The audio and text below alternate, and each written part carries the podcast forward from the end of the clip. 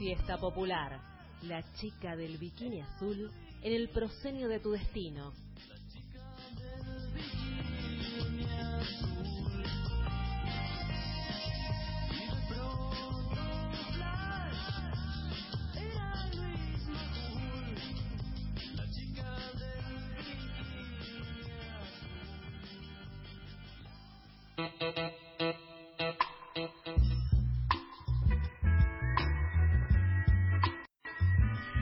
En Fiesta Popular desde el ex Olimpo acá en Radio Presente o por la tarde en Radio Asamblea y ya llegó la hora de charlar con nuestro invitado del día. Estamos en comunicación con Luca Fauno, que es activista LGTBIQ, periodista, escritor, performance, creador del cómic Bicho y Yo y colaborador en la agencia presente Future Rock y Página 12. Hola Lucas, ¿estás por ahí? Hola, muchas gracias por esta presentación. Buen día. Buen día, bueno, bienvenido al, al aire de presente. Estoy acá con Martina, mi compañera Mariano, que también va a estar preguntándote. Buenos Hola, días, buenas. buenos días Lucas, ¿Cómo un placer tenerte acá en el aire de Fiesta Popular. Muchísimas gracias, gente. a vos. Bueno, lo primero que queremos saber es cómo viene eh, la cuestión de los medicamentos del VIH. Sabemos que hubo una marcha el 8 de agosto frente a la Secretaría de Salud, eh, que es bueno lo que queda de nuestro ministerio. ¿Nos puedes contar un poco más qué, qué se reclamó y cómo está la situación? ¿Cómo no? Miren, la verdad es la situación es terrible y no pinta que vaya a mejorar. ¿Por qué? Porque estamos hablando de, primero, de un sistema de salud devastado. Hablar de falta de medicación VIH no es solamente, che, sí, mira, nos falta la medicación a las personas VIH positivas. Esto habla de un sistema de salud. Habla de algo más, algo macro, o sea, que no haya ministerio, que no haya recursos y demás. Además, la medicación VIH es medicación que se compra a precio dólar. Entonces, eh, imaginen que a medida que va subiendo el dólar, más complejo se pone. Sobre todo porque el año pasado el presupuesto que se aprobó es un presupuesto que se aprobó con muchísimo menos dinero del que se necesitaba, hablando de un dólar a unos treinta y pico, cuarenta que estaba el año pasado. Claro, está el doble ahora. Claro, entonces, eso por un lado. Y por otro lado, el cinismo de este gobierno, que ante los faltantes, no saben qué lindo gritar el cinismo de este gobierno en mi barrio Villa Crespo, no, acaban de mirar todas las señoras. Muy bien, muy bien. Estás haciendo un bien. No, no, totalmente. Nada, perdón, les decía, el cinismo de este gobierno en el momento en el que vamos a reclamar faltantes, lo vamos a reclamar desde el momento en el que el- en el hospital Muñiz hay un cartel que dice que falta medicación y, no, y envían desde la dirección de SIDA, envían un comunicado diciendo ante los supuestos faltantes. Esto no es una cuestión de gramática. Hay un cartel en uno de los o sea, en uno de los principales hospitales de infectología del país hay un cartel que dice falta medicación. Entonces, ¿cuál es la idea de supuestos?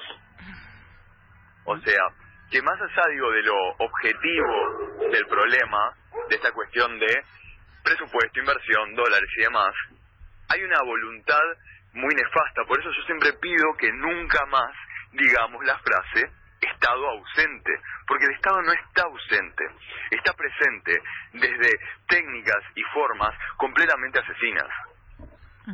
Así es, o sea, esto esto es una, siempre lo has mencionado, nosotros lo tenemos como súper resaltado y siempre lo remarcamos esto que, que decís vos de, de que es un Estado que está presente en la peor forma, en la más cínica y, y en, y en la más asesina. Nos parece una de las, de las mejores conceptos que, que has tirado. Con respecto a esto de las medicaciones, eh, eh, nosotros todo el mundo se alarmó básicamente por el cartel que vos decías de los faltantes del Muñiz. Y después este aparece el ministerio el perdón la secretaría de salud diciendo que no eh, nos alarmemos que todo se iba a recomponer en los próximos meses. Esto no sería así entonces. No, porque además, a ver, obviamente ahora va- vamos a volver, ya está, gana Alberto, ok. gracias. El 11, eh, no, es que, o sea, y si, si no llegas a ser así, sabemos que esto es, va a ser un escándalo. Pero bueno, 11 de diciembre. El 11 de diciembre no van a aparecer las, los las medicamentos. El año que viene no van a aparecer los medicamentos. También, como país, nos tenemos que hacer cargo que el año que viene no va a ser de vuelta la década ganada que hemos sabido vivir. El año que viene vamos a comenzar a tomar de manera tangible el concepto de la pesada herencia. Claro, una real pesada herencia. Ahora vamos a ver lo que es la pesada herencia, porque todo, todo lo que Macri, el gobierno Cambiemos, hizo mierda, va a empezar a repercutir el año que viene, cuando ya no tengan eh, toda esta maquinaria tan nefasta, toda esta cuestión de los préstamos, toda esta cuestión del FMI apostando no a un plan económico o a un país, sino a un gobierno como fue Cambiemos.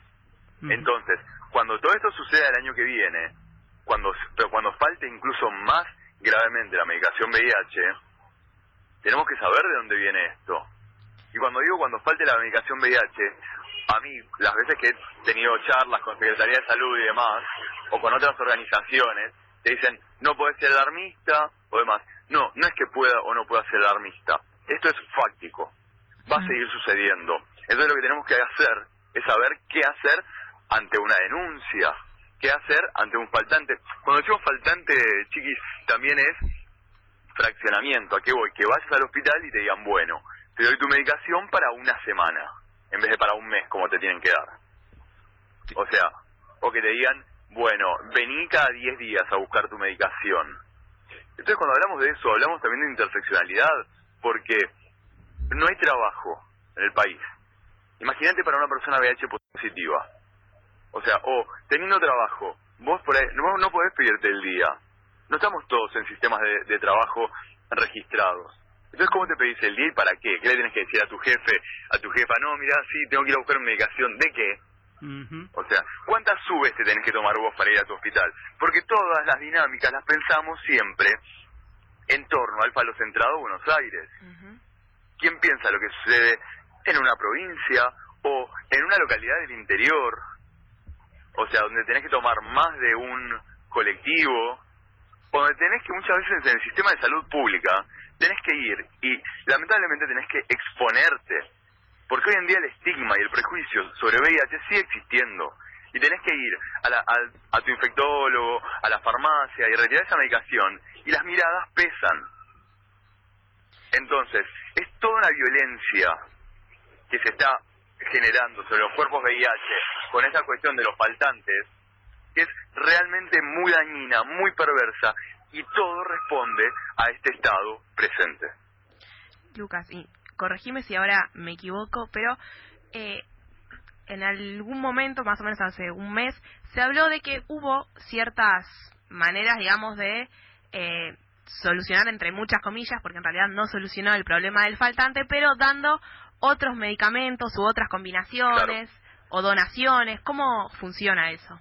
Es así. Muchas veces lo que te hacen, por ejemplo, una de las medicaciones, a tripla, eh, tiene tres componentes. Bueno, como no estaba la tripla, te dan, te las dan por separado, las tres. Por ejemplo, esa es una. Ese es en el mejor de los casos. Otras veces directamente te cambian tu esquema. En vez de tomar estas medicaciones, te hacen probar otras. Lo cual puede ser terrible, porque después vos por ahí volvés a tu esquema anterior, quizás tu cuerpo generó resistencia. No sabés. Ni hablar de que todo esto opera, primero de que cambiar una medicación, vos venís acostumbrado a tomar una medicación, te cambian por otra, tu cuerpo puede que tenga efectos secundarios, que no lo toleres bien, diarreas, vómitos, mareos, malestar, etcétera.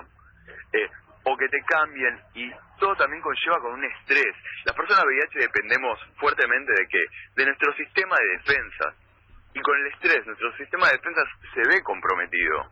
Nada de la neurosis, te quema la cabeza eso, cambiar todo el tiempo de medicación, no es lo mismo que a una persona le digas, bueno, todos los días de tu vida tomate una pastilla. A todos los días de tu vida ahora tenés que tomar cuatro. Ahí es cuando sé que uno pierde la adherencia, deja de tomar la medicación, te cansás, vomitaste una vez, te cagaste dos veces, y yo no sé si el tercer día la vas a seguir tomando. Y es ahí donde se compromete nuestra salud. Entonces, ¿y por qué pasa todo esto? Pasa por lo mismo que les decía antes por un gobierno asesino, neoliberal, para el cual somos un gasto. Las personas VIH positivas, como tantas otras identidades, son identidades residuales para un gobierno como el actual. Entonces, ¿qué les importa a ellos? O sea, ¿qué les importa? Si yo tomo una, si yo tomo cinco, si yo no tomo, si yo no voy. Siempre se habla además Estamos hace años hablando de una salud objetiva. ¿A qué me refiero? A pastillas y demás. Bueno, ¿cuándo hablamos de la persona que toma o deja de tomar la pastilla? ¿Cuándo nos preguntamos si la persona tiene trabajo, tiene, tiene agua potable, tiene techo, eh, tiene la sube cargada? Para eso se había creado el año pasado una ley de VIH, SIDA, ITS y hepatitis. Y esa ley no avanzó porque tanto en senadores como en diputados nos ignoraron. Entonces seguimos laburando y viviendo con una ley de los años 90 que no contempla derechos humanos, derechos sociales, niñas, niños nacidos con el virus, porque en los 90 era como, es una ley para ahora, porque ¿quién se imaginaba que una persona VIH iba a vivir más de uno, dos, cinco años? Entonces, sí, hay que mirarlo macro. Yo no soy solamente una pastilla, yo no soy solamente cuando pasa esto, ah, chiques, hay faltante de pastillas, compartimos la noticia, hablamos todo. Ahora se viene el primero de diciembre, que ya sé que voy a ser la primera princesa nacional del Festival del Bicho. Bueno, bárbaro, saludos, saludos, saludos. Ok, es una, es una cuestión estructural y de todos los días. Y lo que, como les decía al principio de la charla, eh, no es solamente VIH. Habla de un sistema de salud lo que está sucediendo, porque todo lo que hemos hablado recién, cambiémosle la palabra VIH pongámosle aborto. Y yo te digo, ¿sabes qué? El año pasado, por desidia política, nos dejaron sin una ley fundamental y urgente. Yo te puedo estar hablando de VIH, de obstetricia, de aborto, porque es estructural lo que sucede con la salud. Totalmente. Eso. eh, fundamental, vos mencionabas lo del Congreso, que el año pasado, bueno, ignoraron la ley eh, de SIDA, sífilis, eh, perdón, de sífilis, SIDA eh, y... ITS, hepatitis, porque también sabría eso. Pero hay, unos perdón. hay unos, perdón, hay unos personajes también en particular que no impulsaron esa ley o que la negaron. Sí, fueron Laspina y Lipovetsky. A, eso quería ir. Lipovetsky, que lo pintaron como una persona que quería el aborto legal y demás, también que se sepa que, que fue uno de los que no permitió que esta ley este, entrara al Congreso.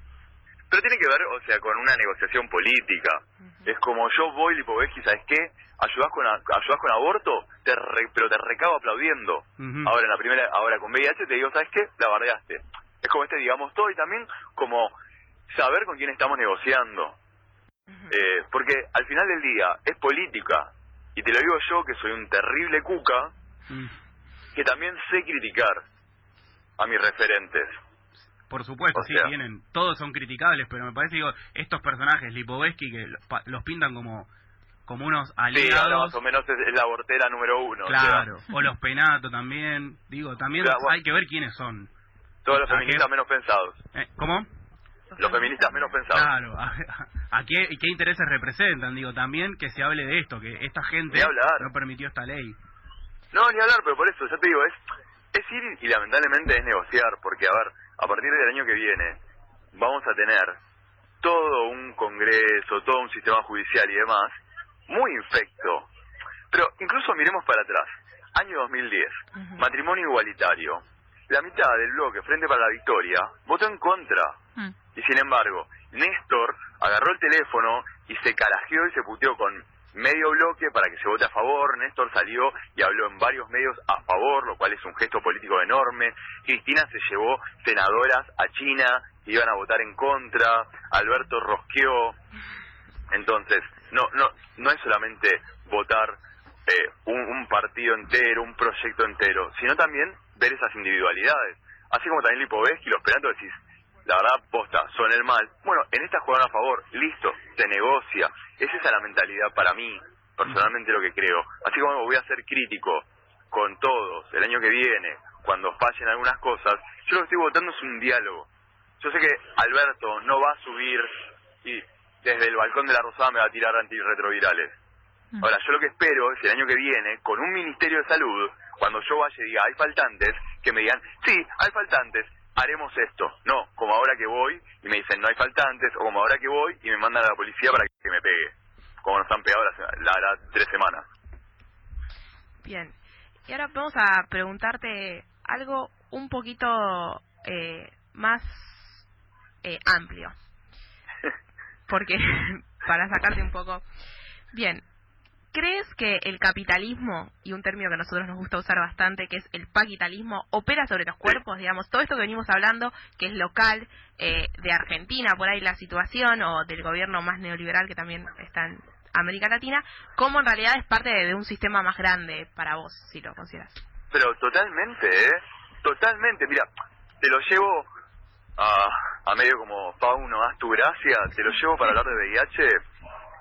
Cuando surge el virus de VIH, el virus surge primero enunciado como el cáncer rosa, como la peste rosa. De hecho, una de las primeras siglas que se utilizaba para hablar de VIH era GRID, Gay Resistant Immunodeficiency, o sea, una cuestión meramente atribuida a las personas gays. Eh, Imagínate qué hubiese pasado en este paquitalismo si el virus en vez de sociabilizarse como gay se hubiese sociabilizado como algo humano. O sea, ¿qué hubiese pasado con el estigma? ¿Qué hubiese pasado con los prejuicios hacia el colectivo LGBT? Eh, estamos hablando de que el virus aparece en los 80. Fines de los 69, de los, ah, de los 60, o sea, para los 70, revuelta a Stonewall.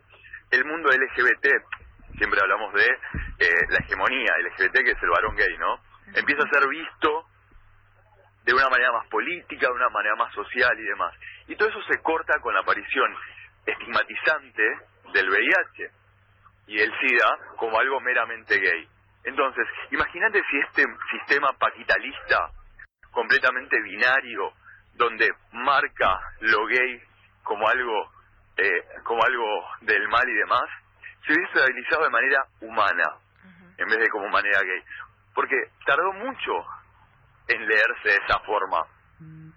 Como así también se tardó mucho en tener una respuesta al virus, y no eso no pasó hasta que no le tocó los huevos a un varón blanco cis ABC1.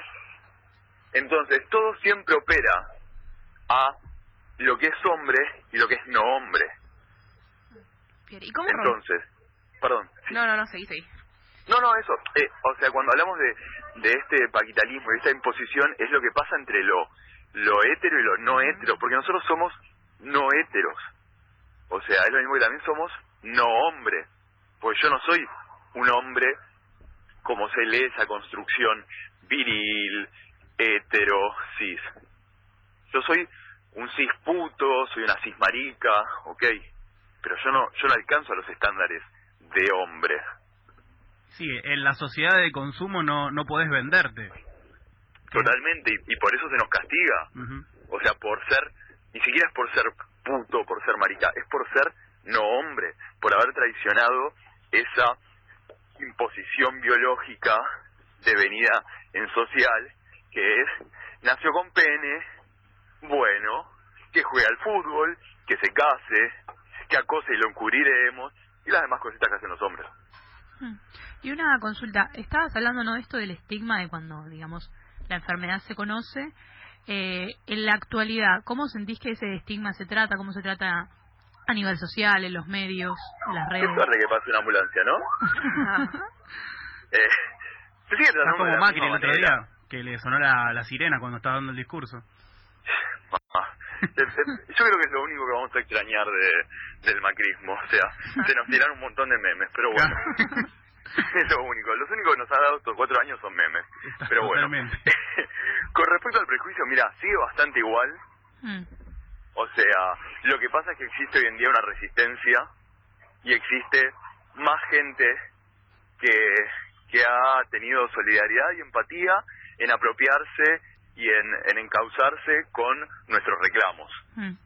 Porque hoy en día vos pones, eh, se agarró SIDA y alguien va a venir y te va a decir, che boludo, mirá este titular, che boludo, mirá lo que están diciendo. Alguien que tranquilamente puede ser no VIH positivo, digo. Hay una sociedad que ha escuchado. Los medios siguen siendo una bosta amarillista. O sea, porque yo vendo más mientras más sidoso estoy. ¿Por qué también los medios hegemónicos me eligen a mí para hablar de VIH? Porque soy hombre, para ellos todavía me leen hombre, tengo, soy medio rubiecito, ojos verdes, eh, sé un par de palabritas difíciles, soy lo más digerible para los chetos yo. O sea, entonces me llevan a mí como, ay, mirá, tu gracia, ay, mirá, lo compartí, ay, le di like, mirá qué copado que soy. Mm. Playa en Harvey Milk. tipo, mirá, dio una charla TED. ¿Entendés? Y después van entre sus amigos, ay, mirá, yo, yo, yo escuché al Sidoso, yo compartí al Sidoso, yo lo puse en mi muro. Bueno, amigo, no, la verdad es que necesito votando bien. Claro. Totalmente, sí. Bueno, el otro día, va, ya hace un par de semanas, estuvimos charlando con Agustina Comedy, eh, que Ah, sabemos que es conocida tuya, también los vimos en Casa Brandon. Y eh, ella nos decía, ¿no?, cómo el silencio eh, ejerció presiones eh, en su vida y sobre todo en la de Jaime el Padre. Y queríamos eh, preguntarte, ¿cómo ves vos al silencio y las presiones que, que ejerció sobre vos y también a nivel social? Yo creo que el silencio, así como la ignorancia, son eh, son instancias de violencia elegida. ¿A qué voy? Elegida siempre en contexto, ¿no? Hoy en día, por ejemplo, es, o sea, y, y depende de dónde, en el sentido de que es muy difícil salir de un closet y también la obligatoriedad de salir de un closet me parece una bosta. O sea, porque cada uno sale del closet como puede no no como debe, no no esta cuestión de bravo, salió del closet, aguanta, no, y decís, cada uno sale como puede. ¿Cuántos actores, actrices son LGBT, son VIH positives? ¿Cuántos músicos, cuántos famosos y demás? Y no pueden salir del closet porque saben que se les termina la carrera. O sea, saben que la discográfica, saben que la industria o no los contratará más o solamente los contratará en esos en esos cánones. Lo, lo digo desde este lugar, no, no por superficial, sino como algo más eh, de no llevarlo siempre a, a nuestros nichos, ¿no? Sino pensar que esto, como el closet, uno sale del closet cuando puede. Entonces, esta idea del silencio también es, a veces es, jo- es, es heavy. A ver, Jaime, en la película El silencio es un cuerpo que cae. Jaime estaba en un closet porque decidía o porque había una presión social de que si querés tener una familia, si querés que tener niñas e y demás, tenés que estar enclosetado y, y trucar la hetero. Entonces, ¿por qué silenciamos las cosas que no decimos? Tiene que ver, me parece, co- con eso. Hay que ser, hay que tener una mirada un poco más amplia, hay que tener una mirada macro. Hoy en día también yo me enojo mucho cuando hay gente que todavía, hoy en día me habla de SIDA o demás, porque es como, dale, boludo, nos pasamos de las 24 horas del día, 25, adelante de una pantalla con acceso a información, es un poco heavy que todavía no sepamos estas cosas. E incluso yo lo hablo en torno a VIH, pero ¿cuánto sabemos de discapacidad? ¿Cuánto sabemos de otras situaciones de salud? ¿Cuánto sabemos de personas afro? Hasta que ahora, referentes como Jennifer Parker, como Ali, como Louis Yupanqui, no se pusieron a hablar de situaciones afro. ¿Quién, quién sabía algo de, de- de personas afro? Nadie. Entonces, creo que tiene que ver con cuestiones sistemáticas, pero esto, hay que ser un poco más coherente, no romantizar al que sale del closet y condenar al que no, como cada uno a su tiempo y como pueda. Y bien, eh, estamos escuchándote súper atentamente, la verdad que es Gracias. muy, no, pero de verdad es muy muy interesante todas estas reflexiones que estás eh, tirando. Eh, te quería preguntar eh, un poquito, eh, saliendo de, de- de este tema, eh, va, mejor dicho, continuando con este tema, así como está el silencio también, que opera, como bien decíamos, en la macropolítica y en la micropolítica, vos también mucho mencionás lo que es el lenguaje belicoso del cual habla Susan Sontag. ¿A qué refiere ese, ese concepto? ¿En qué situaciones nos topamos con él? Eh, ¿podemos, ¿Qué fue? ¿Vos crees que podemos eliminarlo, eh, eliminarlo de nuestra vida?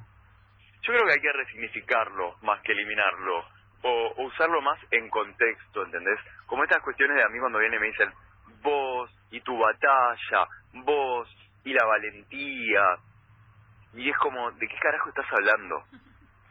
O sea, no me despersonalices ni lo que te decía recién también, no me romantices. Esto de siempre hablar de la lucha contra el VIH y preguntarnos quién lucha contra el VIH, en qué contexto, desde dónde, por qué a te sirve que yo sea la lucha contra el VIH. ¿Te sirve porque ya está? ¿Está, una- está la plaza cubierta? ¿Sabés que lo estoy haciendo yo?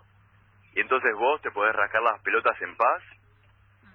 O sea, ¿por qué también esto de venir y aplaudir al activista?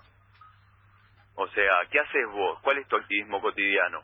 Pero nuestro activismo cotidiano también en tantas cosas, ¿no? Porque como te decía, está bien, yo activo acá, pero ¿qué pasa con con discapacidad, qué pasa con poblaciones afro, con poblaciones originarias y demás.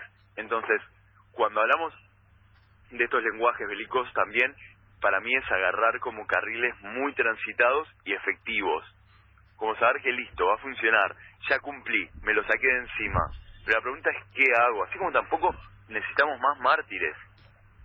O sea, necesitamos personas presentes, y por ejemplo cuando dicen la marcha, ahí eh, marchamos por VIH, gente que me escribe y me dice, ay perdón, no puedo ir, es como, la idea de marcha muchas veces también es muy capacitista, mm. porque no todos pueden marchar, o sea, hay personas que o por distancia o por trabajo, entonces cada uno encontrará su manera de estar presente en el activismo, o sea, a veces alcanza con que compartas el flyer, la convocatoria, a veces alcanza con que en la mesa familiar, cuando el tío borracho, boludo, patriarcal y demás, dice los travestis, poder decirle, se dice las travestis, las que consumís vos mientras cagás a la tía, viejo de mierda. Bueno, eso, es optativo. Claro, eso es una, eso quizás más para el postre. Pero es, es encontrar los lugares o sea, porque está todo, ¿sabes? Como que como muy muy arquetípico, ¿entendés? El activista, el que no, esa gente te dice, no, yo no soy activista. Y mirá, te le plantaste de guantes a tu familia y dijiste las travestis, o estás hablando de VIH eh, en una oficina rancia, eh, eh, en la que no se habla. Entonces, eso también es activismo. Y es el activismo cotidiano, porque si la salida no es colectiva, no sirve cada uno aporta lo que puede, desde donde puede, y sale de los closets, como te decía recién, como puede, donde puede. Ahora, lo importante, vota bien y sostener los cuatro años que se vienen, que no van a ser nada fáciles. Eso que, que vos mencionabas de, de los lugares de la vida cotidiana, la familia, el activismo de la familia, la oficina. El otro día Agustina Comedy nos decía que era como, e, es la, la, la micropolítica, ¿no? Esa. Total. Cómo opera ese silencio, ese lenguaje belicoso en esa micropolítica, en la esfera familiar, y cómo también hay una reciprocidad entre la macropolítica. Es que, para mí, ¿sabes qué? Son siempre como modelos a escala. Mm. Sea una oficina, sea un aula, sea tu propia familia. Siempre hay, ¿entendés? Como... Eh, siempre está como el gobierno, la oposición, eh, los troscos, eh, el pueblo, siempre, hay como la mano de obra, eh, la, panquequeada, siempre hay un cobos en la familia. Creo que tiene que ver con, con estructuras, básicamente. Entonces, es ahí donde se liberan grandes grandes debates y demás. Y donde hay que también, me parece, empatizar. Yo soy muy de ir del cero a mil, ¿entendés? Como el tío dijo, los travestis y ya está yo salto cuchillo en mano, ¿entendés? Que tipo botella, rompo, me enojo. Y la verdad que yo admiro a mis amigas, mis amigos, mis amigues, que tienen la paciencia, que tienen el, el acompañamiento, de poder decirle no, una vez más, dos. Por ejemplo, yo he dejado de garchar con muchos chabones porque sé que, que votaban a Macri. Entonces fue como, ¿sabes qué? gestionate tu propio placer, yo gratis no te voy a dar nada, pedazo de mierda. claro. Y tengo amigos. Igual a, nosotros nos pasa lo mismo, compartimos esa idea los que estamos acá, ¿eh? Es que claro, desde 2015, desde 2015 ahora hemos dejado de culiar de una manera increíble porque digo, todo garche es político. O sea, todo garche es político y toda cama es una urna. No podemos alejarnos de esa idea. O sea, yo no le voy a dar placer gratis a un a un bobo que vota botas. O sea, ¿para qué te, para qué te voy a pegar un, alto placer y orgasmo cuando después vas a votar para que yo me quede sin medicación, pedazo de bosta? Pero sin embargo, tengo amigos que se los han gestionado, que se, los han noviado, que se los hasta han clavado selfies. Esos chavales hoy votan otra cosa. Y decís, loco, ¿sabes qué? De pie te aplaudo. Yo, sinceramente, y no lo digo no lo digo orgulloso, eh, lo digo desde algo bueno, desde algo que trato hasta en terapia.